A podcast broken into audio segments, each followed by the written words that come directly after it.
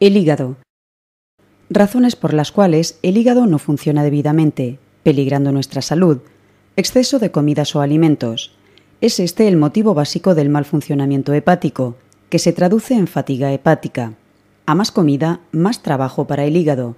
Un hígado sobrecargado no puede desintoxicar al organismo adecuadamente. Medicamentos o fármacos.